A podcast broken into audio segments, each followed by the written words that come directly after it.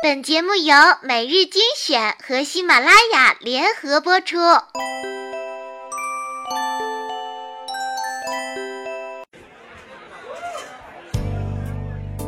在灯火辉煌的都市，你是否有归心似箭的情绪？在车水马龙的十字街头，你是否有孤立无助的彷徨？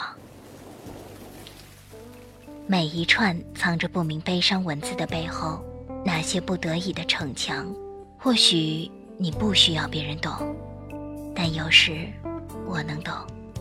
或许你不想对别人说，那让我来说给你听。每日精选，选出最温暖、最不墨守成规的文章，和小乖一起将心情流放。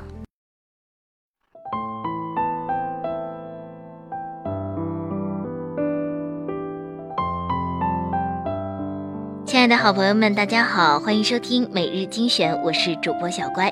今天为大家分享的这篇文章叫做《恶人才谈感情，好人都谈钱》。一九九三年，我第一次观看了在新加坡举行的国际大专辩论赛。对于一个十七岁的农村孩子来说，当时的感觉这太牛逼了。那一年，蒋昌建、江峰、季祥、严家组成的复旦大学代表队获得了冠军。我似乎记得金庸是当年的评委，或许是后面几届的，不是很确定了。现在我们经常有一句话挂在嘴边：“钱不是万能的，但没钱是万万不能的。”这句经典的句式就是出自当时蒋昌建之口。我们创业那年去跟魏武辉老师请教，因为要做一个社交网站，就谈到了豆瓣儿。魏老师说，豆瓣儿的问题是太文艺，不够俗。这种文艺青年，你跟他谈钱，他觉得你俗气；你要是不给他钱，他觉得你小气，太难伺候。所以豆瓣营收很难做大。前两天看到商业周刊对京东副总裁石涛的访谈，石涛说他在亚马逊的时候跟豆瓣换流量，但效果很不好，一年花了几百万，流量却很低。扯远了，回到正题，我们一生能够交到一个或者几个至交好友，就已经很不错了。跟这种朋友，你大可以散尽家财，大可以倾囊相助，但是别指望所有的人都能对你无条件的付出。社会的普遍规律是等价交换，一个人请了一个人吃饭，要么是希望对方在未来会请，要么是希望他能帮自己做点事。这顿饭不是无条件的。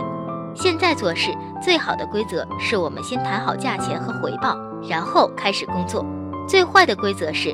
咱们先不谈钱和各自利益，到时候再说。尤其是以各种情怀和理想为借口的。最近我遇到几个曾经的创业者，失败的原因其实不是商业模式，而是合伙人。当初都是朋友或者同学，就因为哥们儿义气一起做事，最初没有说好利益分配和权力分配，结果公司有一点规模，必定出问题。每个人都在乎钱，这并不是一件可耻的事。这个社会也是因为每个人对于利益的追逐，形成了良性的进步和发展。有时候你对钱嗤之以鼻，只是那个数量还没有足够打动你而已。你随便甩给路边一个帅哥一百块，然后说陪老娘一晚上吧，他当然会觉得你神经病。你以为哥是什么人？如果是一万块呢？他心动了。如果是十万呢？呸，不就是一晚上吗？五十万，多么好的工作！朋友、同事之间谈钱可以，借钱也可以，但有个问题，你一定要还，不能拖，不能找借口。哪怕是十块钱，请人帮忙谈钱不一定伤感情，不谈钱一定会伤感情。我的另一位老板说过一句很经典的话：其实钱是最干净的东西。从某些方面来说，确实是。这个世界如果说是需要公平的话，并不是均财富。而是每一个人付出都有合理的回报。当年兴冲冲的去开了个公号，发誓要天天写文章的人，很少有人坚持下来。为什么？因为没有动力了。折腾了半年，既没有多少人关注，也没有什么广告收入，我费劲巴力的图啥呢？对于大多数事情来说，钱是最好的动力。别人就是免费愿意帮你做事情，你却不能真的让他白做。至于回报，也许是钱，也许是别的。今天的节目就到这里了，我们明天不见不散。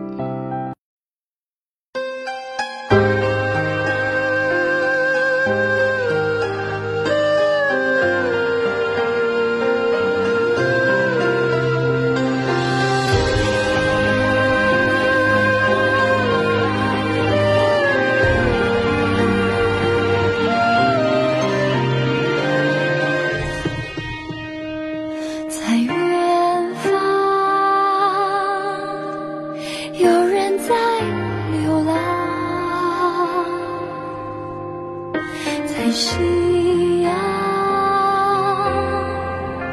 微暗的中央，说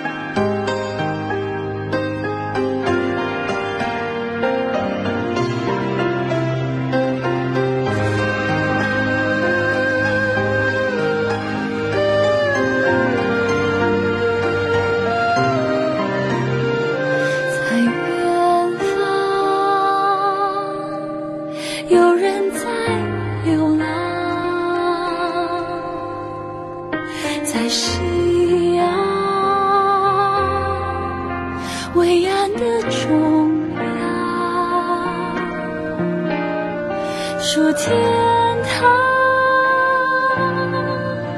也会有泪光，却。